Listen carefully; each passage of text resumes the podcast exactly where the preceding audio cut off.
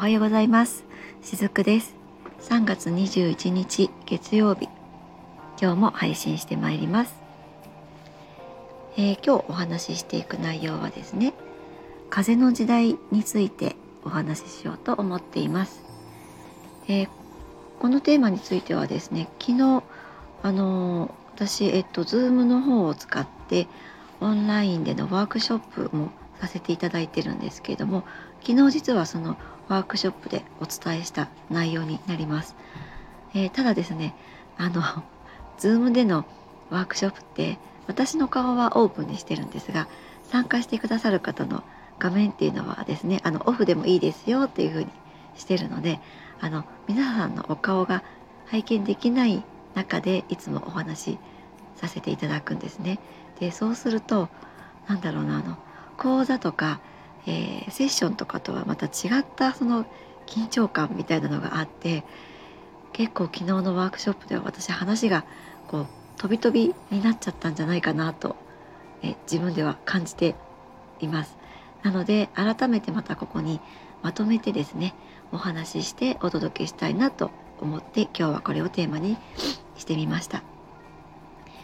で、まあ、そのタイトルにもあります「風の時代」っていうことなんですけれどももうこういったこのスピリチュアルなことが好きな方っていうのはどこかで聞いたことがある方もほとんどじゃないかなと思うんですね。よく言われているのは風の時代は、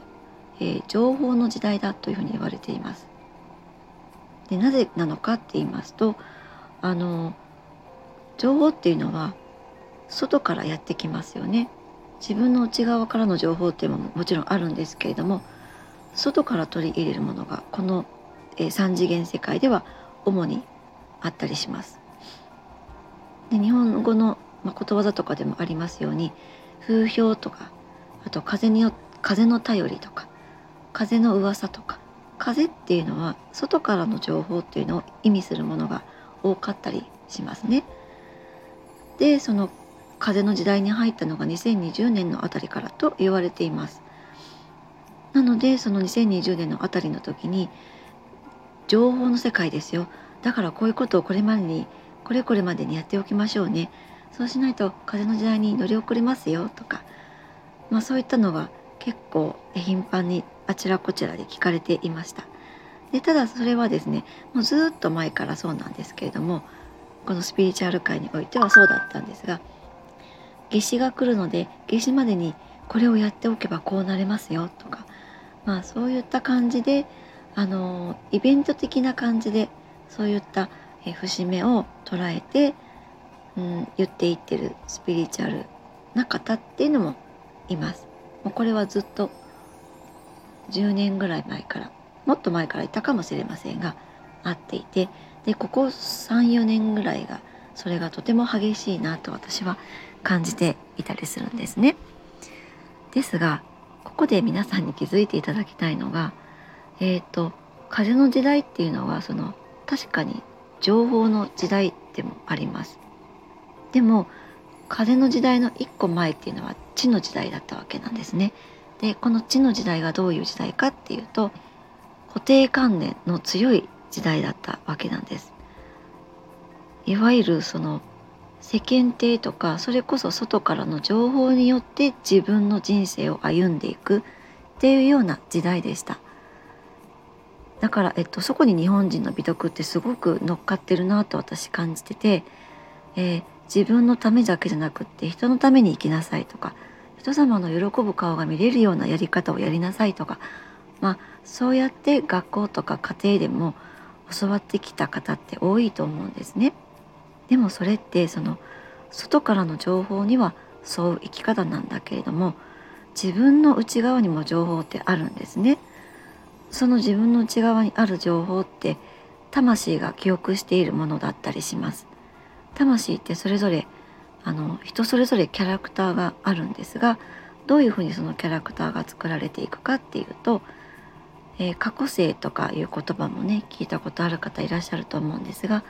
これまで生きてきたその今の肉体をまとっていない過去の自分が経験したことっていうのがこの魂に記憶されているんですね。でそれが肉体をまとって今世生まれた時に自分の内側にある情報として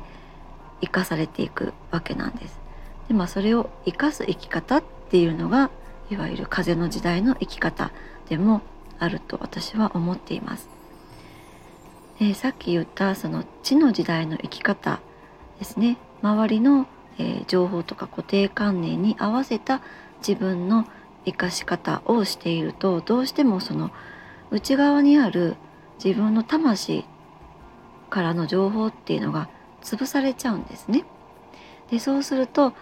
自分の人生を生きられなくなるのでそれこそその自分軸じゃなく他人軸で生きるようになってしまったりします。で結果的に自分のその魂の思いっていうのを押さえつけてるわけなのでそういったのはですね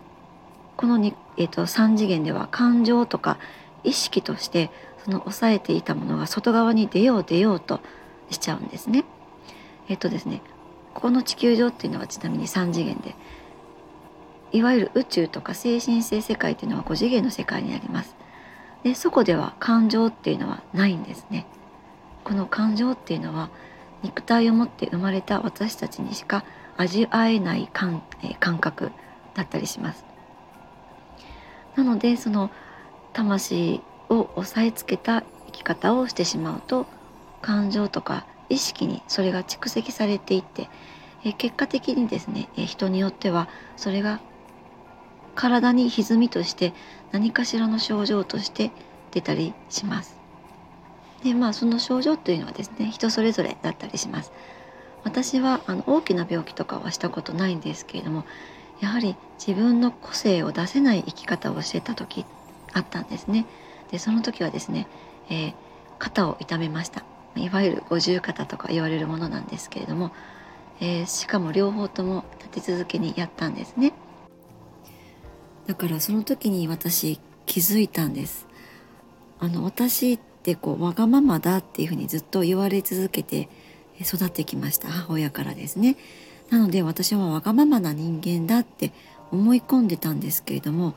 あ実はそうじゃなかったのかもしれないってその時に気づいたんです。そのわがままだっていうのは周りからの情報による自分像なんですよね。周りの情報によるものです。でもちろんわがままが悪いとかそういうことではなくって周りで言われ続けた言葉によって自分像を作り上げて生きてきたんですね。でそうするとやっぱりその頭の中では私ってわがままな人間なんだって思っています。だけれども魂のキャラクターはもしかしたらそうじゃないかもしれないわけなんです。そうすると、えっと、その思い込みの部分をこの世で尊重して生きているといわゆる他人軸で生きていると魂からどんどんどんどん離れていくんですね。魂のキャラクターっていうのはどんどん押しつぶされていきます。そうするとすごく自分の中にですね今度孤独感とかも生まれちゃうんですね。んですがこの孤独感についてはまた後日アップしたいなと思うんですけれどもこの自分の魂のキャラクターを潰さないような生き方っていうのが風の時代の生き方なのではないかなと私思っていて。では具体的にこういったこうスピリチュアルなことが好きな方に限らずですねどういったような生き方がこの風の時代っておすすめなの？っていうところをですね私なりの見解ではありますがお話ししていきたいなと思っていますのでまた是非明日も聞きに来ていただければと思います。今日もありがとうございました。しずくでした。